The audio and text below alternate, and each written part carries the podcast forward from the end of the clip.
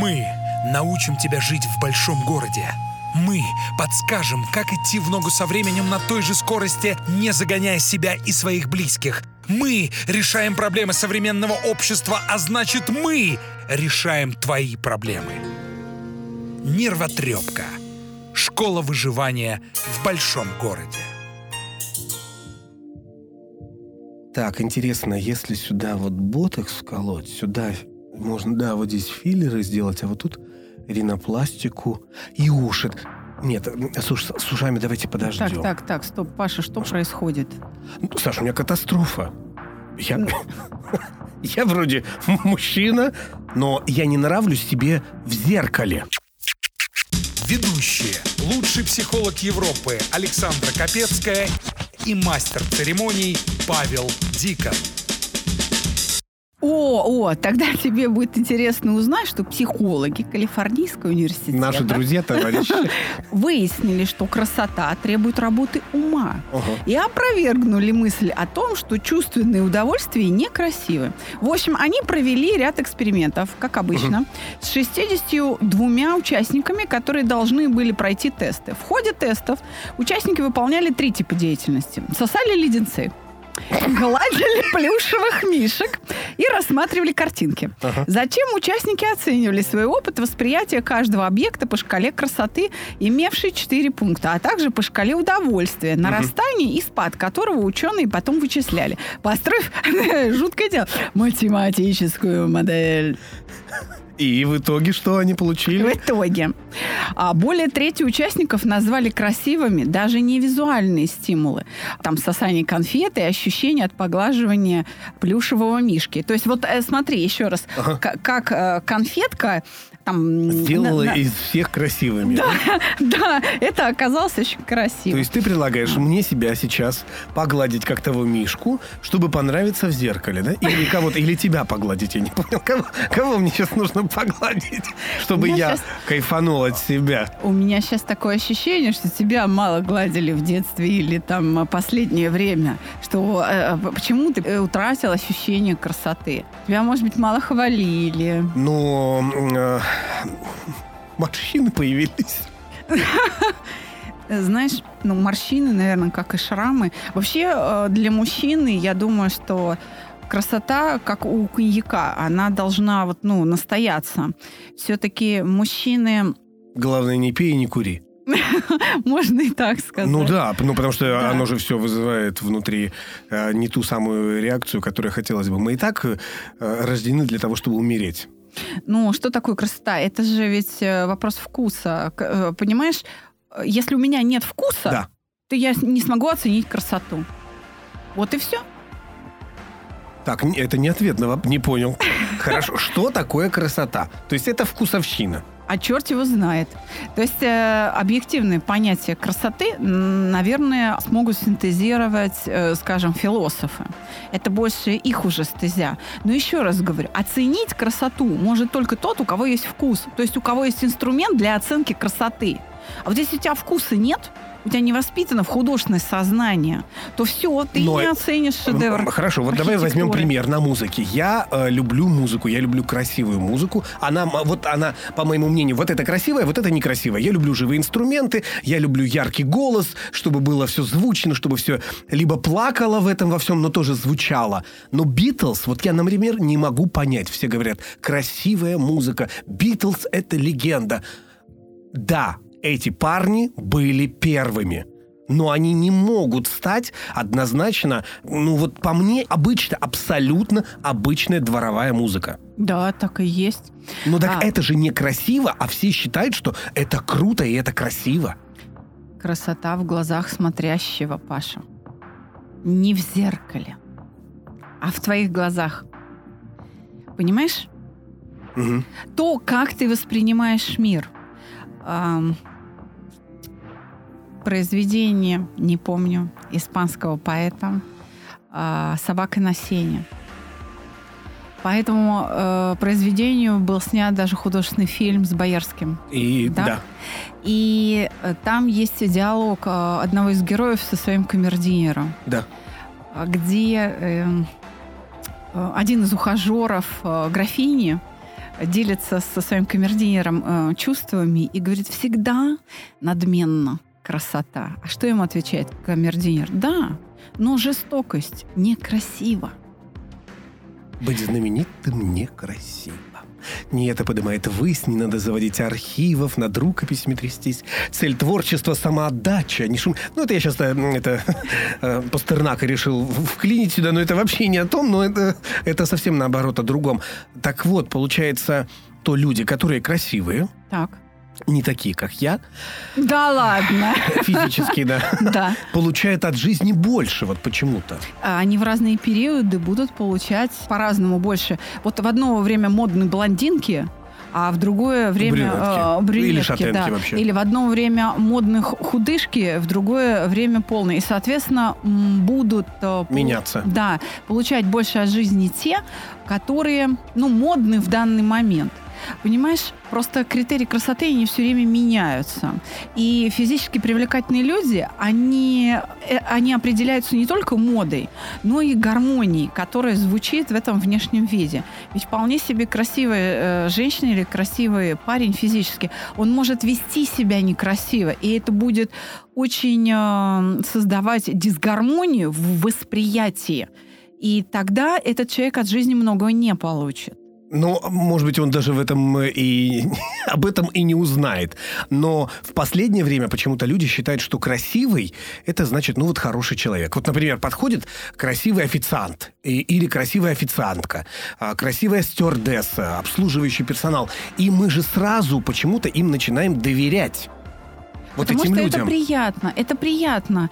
А, Красота, она в гармонии э, внешнего и внутреннего. То есть в гармонии не только э, пропорции тела, например, или черт лица, но и в гармонии того внутреннего мира, который отражается на этом лице. И э, когда фасад отражает наполнение, то есть я еще внутри должна быть наполнена красотой с точки зрения добродетели. Подожди, нет, я сейчас про другое Вот говорю. я Ты говоришь про говорю. внутренний мир. Да. который потом уже можно будет понять. Ну вот он просто обычный официант, официантка, обычный э, обслуживающий персонал. Вот он, если красивый, она красивая, а почему мы им начинаем сразу же доверять? вот Потому в чем что связано. это приятно. У нас э, сформирован способ восприятия красоты с помощью сказок, мультиков, рассказов, литература и так далее. Что э, принцесса прекрасная. Принц прекрасный, понимаешь? То есть э, мы отождествляем одно с другим по умолчанию. Это уже уходит в бессознательное во взрослом возрасте. Но если красивое, значит оно офигенное, значит уже это приятно. Это потом мы разбираемся, красиво это на самом деле или нет. То есть это опять Ну, привито все... Да, это все равно через научение. Понимаешь, отсюда и возникло, встречают по одежке, провожают по уму. А, Мы действительно реагируем на гармонию. Но это ведь неправильно. А это не то, что правильно или неправильно. Мы не можем в этом контексте рассматривать. Это так есть. Потому что наш мозг, наша центральная нервная система и все датчики, которыми она обвешена, то есть зрение, слух, обоняние, осязание, Мгм. они все настроены на определенную волну. И гармоничными считаются определенные параметры. Э, Эволюционность э, сигнала заложена в ДНК. Если это близко к этому эволюционной модели, мне это нравится. И я готов доверять. Вот и все. Это не то, что правильно, неправильно. Это такой механизм. А вот э, насколько это м, будет соответствовать реальной действительности поведения другого человека, это уже мы разберемся по ходу развития взаимоотношений с красотой этого официанта. Подтвердится она или нет? Тут э, вычитал, кстати, психологический один тест проводили ваши специалисты. И эксперимент. В этом эксперименте э, э, группе испытуемых предлагалось выбрать из большого количества фотографий снимки разных людей абсолютно. Так. И, но, но выбрать нужно было для себя самого симпатичного, ну вот на свой взгляд. Мгм. И в По итоге... внешности. Да, да, по внешности. Именно в итоге не осталось ни одной фотографии. То есть это мы подводим к тому, что все-таки некрасивых людей не бывает. Бывают люди несчастливые или нездоровые. Да. Причем в какой-то период времени. Вот сейчас он выглядит плохо, а когда он поправится, через две недели сделайте фотографию, он будет прекрасен. Или вот сейчас он одинок, и вот что-то не то с ним, да, через там несколько месяцев он влюбится, и он будет безумно прекрасен. Восприятие окружающих. Есть еще одна такая вещь. Вот э, несколько мужчин бывает, э, я знаю таких, и они говорят, что вот женщина красива только в двух случаях. Так. Когда она влюблена, вот как ты и сказала, и второй раз, когда она беременна. Потом, ну, может быть, она тоже второй раз уже тоже влюблена. Да. И, А ты согласен с этим? и она... Я согласен, я даже начинаю замечать сейчас, я когда иду по улице и вижу беременную женщину, мне почему-то хочется подойти к ней так это, погладить животик вот так вот и сказать, ой, да какой хорошенький у тебя там вырастет, или какая хорошенькая. Вот почему-то вот, ну я тоже и к тем, и к другим э, согласен. Но, опять-таки, когда мы познаем женщину, мы, э, возвращаясь к предыдущей теме вообще нашего выпуска, ее красота, она получается 90% только. Занимает, вот состоит из мужского воображения. Да, то есть по большому счету вот эти все неровности и все там, все несовершенства, м, мужской взгляд, он как бы сглаживает. На влюбленную. Взгляд, да, муж, э, влюбленного мужчины, он как бы сглаживает э, там ли- лишние складочки на животе, лишние веснушки, лишние сантиметры, лишние там, не знаю, кривые зубки, там ротик закрыла, ай, не видно, отлично, красавица. То есть это все-таки работа ума э, того человека, который воспринимает эту красоту. Как я уже говорила, красота, она в глазах смотрящего. Как э, нужно справиться с этим? Это комплекс можно назвать или Э, нет? Я думаю, что это переживание стыда или неудовлетворенность какая-то своей да, внешностью. когда человек э, да, не любит себя в зеркале, не любит свою внешность. Я, это значит, что у него внутри, в душе есть э, какой-то, м, какая-то дисгармония. То есть все равно нужно заглянуть внутрь и посмотреть, что не так. Потому что люблю я это или не люблю, нравится мне это или не нравится, оно есть, и девать это некуда. Ну так можно же исправить это все. Можно исправить. Можно, ну, вот, допустим, мужчина недоволен э, своим э, э, да, пла- детородным органом. Да, А э, женщины же, и насколько я знаю, они любят, чтобы было больше, там, например, больше 13, как обычно.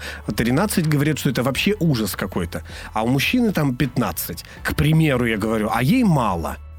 Всем не мало, ей мало. ведь дело же э, не, не в том, там, э, сколько сантиметров чего, да? Неправда. А те- Для женщины Как ты- важен размер, как и для мужчины. Да. Но Камасутра говорит о том, что важно, как этим инструментом пользоваться. Понимаешь, ведь э, можно же пользоваться этим инструментом как отбойным лотком, Да. и тогда никакого удовольствия. И как кувалдой. Да. А можно как-то, в общем, по-другому. Или И- как ниточкой. И тогда можно Иголочкой. и, можно и иголочкой, да, как отбойным лотком такая, знаешь, как на швейной машинке. Хорошо, а почему девушки об этом не говорят? Вспомнил. А, есть у меня подруги, они, э, извините меня, лесбиянки. Так. Так вот, и они п- э, говорят, что мы ушли от мужиков, потому что мужики не умеют обращаться с женщинами. Рот Они открой, скажи. Да. а почему женщины молчат об этом? А, почему они 70%, насколько уже Да, статистики, да, по- да. они имитируют оргазм и не говорят мужчине, что нужно делать? Например, Это- как э, работать языком, руками, э, своим органом. По глупости. Потому что э, в предыдущем выпуске мы с тобой говорили, что все зло от баб. А в данном случае от их молчания. Потому что то, что женщина понимает, потому что она это чувствует, Мгм. мужчина должен этому научиться. Для мужчины это недоступно. И женщине кажется, что если она это чувствует, то и мужик должен, должен догадаться. Она же может догадаться. Да чушь, дудки, ерунда. На самом деле а, женщина должна просить. Когда у меня собирается женская группа, которая Да. начинает говорить, что вот, а они ни черта не понимают, оргазм это все вранье, э, я знаешь, что делаю? Я приглашаю кого-то из выпускников, из мужчин, ага. и, и говорю, ты знаешь, у меня вот есть такая сложность на группе, и говорю, надо вот как-то женщинам объяснить, как, как вообще обращаться с мужчинами. Потому что дело-то не в мужчинах, а в том, что вот женщины так это воспринимают. Мне еще пока ни разу не отказали. И вот мои выпускники, п- молодые мужики, они заходят на эту группу, я их оставляю один на один, даже вот ухожу из группы.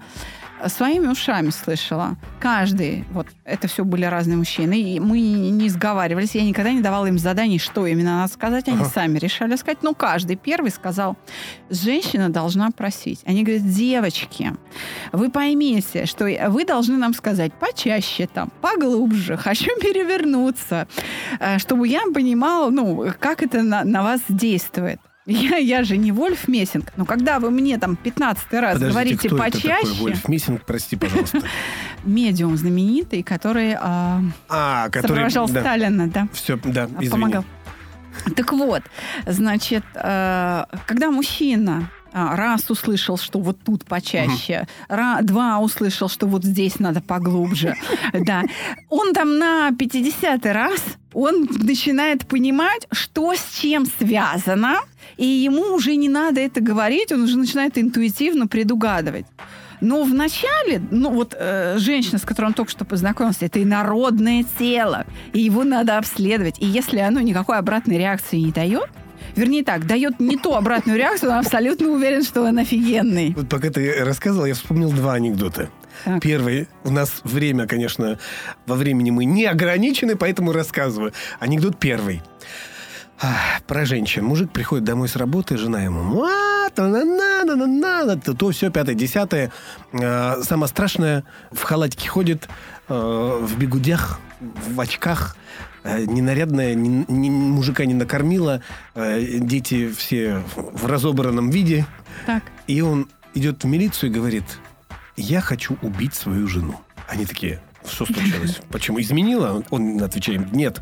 И пошло-поехало. Он рассказывает все вот эти вот истории, что вот такая-то, такая-то, сякая-то, не готовит, страшная, домой не хочу возвращаться, давайте мы ее повесим. И такие, нет, нельзя, открывают э, уголовный Уголовный. кодекс, да, и говорят там, 10 лет тебе за это. Он такой, а давайте я ее выброшу из окна. Эти такие, нет, 15 лет. А давайте я ее утоплю в ванной. Такой, нет, нельзя. Достают бутылку водки, разлили, распили, раздавили. И один из них говорит, а затрахай ты ее до смерти. Тебя и не накажут. И, в общем, вообще взятки гладкие с любовных Да. сцен. Ну, он возвращается домой. не выдержит. Да, он Так. возвращается домой и начинает любить ее. Любит ее так 6 часов, 7 часов, 8 часов. Все, лежит бездыханное тело, он смотрит, о, на работу пора, пошел на работу. Возвращается домой с работы, думает, сейчас я вызову милицию. А дома идеальный порядок, чистота, звучит музыка, ароматические свечи, на столе ужин, выходит его жена на каблуках, накрашенная. Все, в общем, он такой, что, что случилось, почему? Она ему отвечает, ты ко мне по-человечески, и я к тебе. То есть вот так, да, надо? Да, ста- старый анекдот с бородой. Женщины нуждаются в разной а, заботе, в такой том числе. И э, хочу тебе сказать, что да, действительно, в общем-то, красота э, женская состоит из мужского воображения. Еще из э, бигудей, помады, из подводки для глаз. Я вообще тебе открою секрет, что бигуди это эффективное оружие красоты, которое сражает мужчин, убивает э, мужа. Да, понял, понял. В общем, в погоне за красотой главное не перегнуть палочку, да? Именно. не вырастить ее до, до- до безумного размера, чтобы не убить бедную женщину. Вот, некрасивых людей не бывает. Некрасивой бывает душа. Чья-то тело собой украшает, чья-то злобой убьет без ножа. Красота, как обертка конфеты. И, возможно, под нею обман. Развернешь, а съедобного нету. Или будешь от сладости пьян – а души красота не увянет. И потом, по прошествии лет, расцветет, заискрится, воспрянет. Это будет достойный ответ. Для обложек гламурных журналов, что учили красивыми быть, хоть картинок красивых немало, только стоит ли фантик любить? А вокруг столько добрых созданий, что в душе неземной красоты, вдалеке от крикливых компаний, а в сердечке от счастья мечты. Без души мир себя потеряет. За изменчивой модой спеша некрасивых людей не бывает. некрасивой бывает душа. Мы научим тебя жить в большом городе. Мы подскажем, как идти в ногу со временем на той же скорости, не загоняя себя и своих близких. Мы решаем проблемы современного общества, а значит мы решаем твои проблемы. Нервотрепка. Школа выживания в большом городе.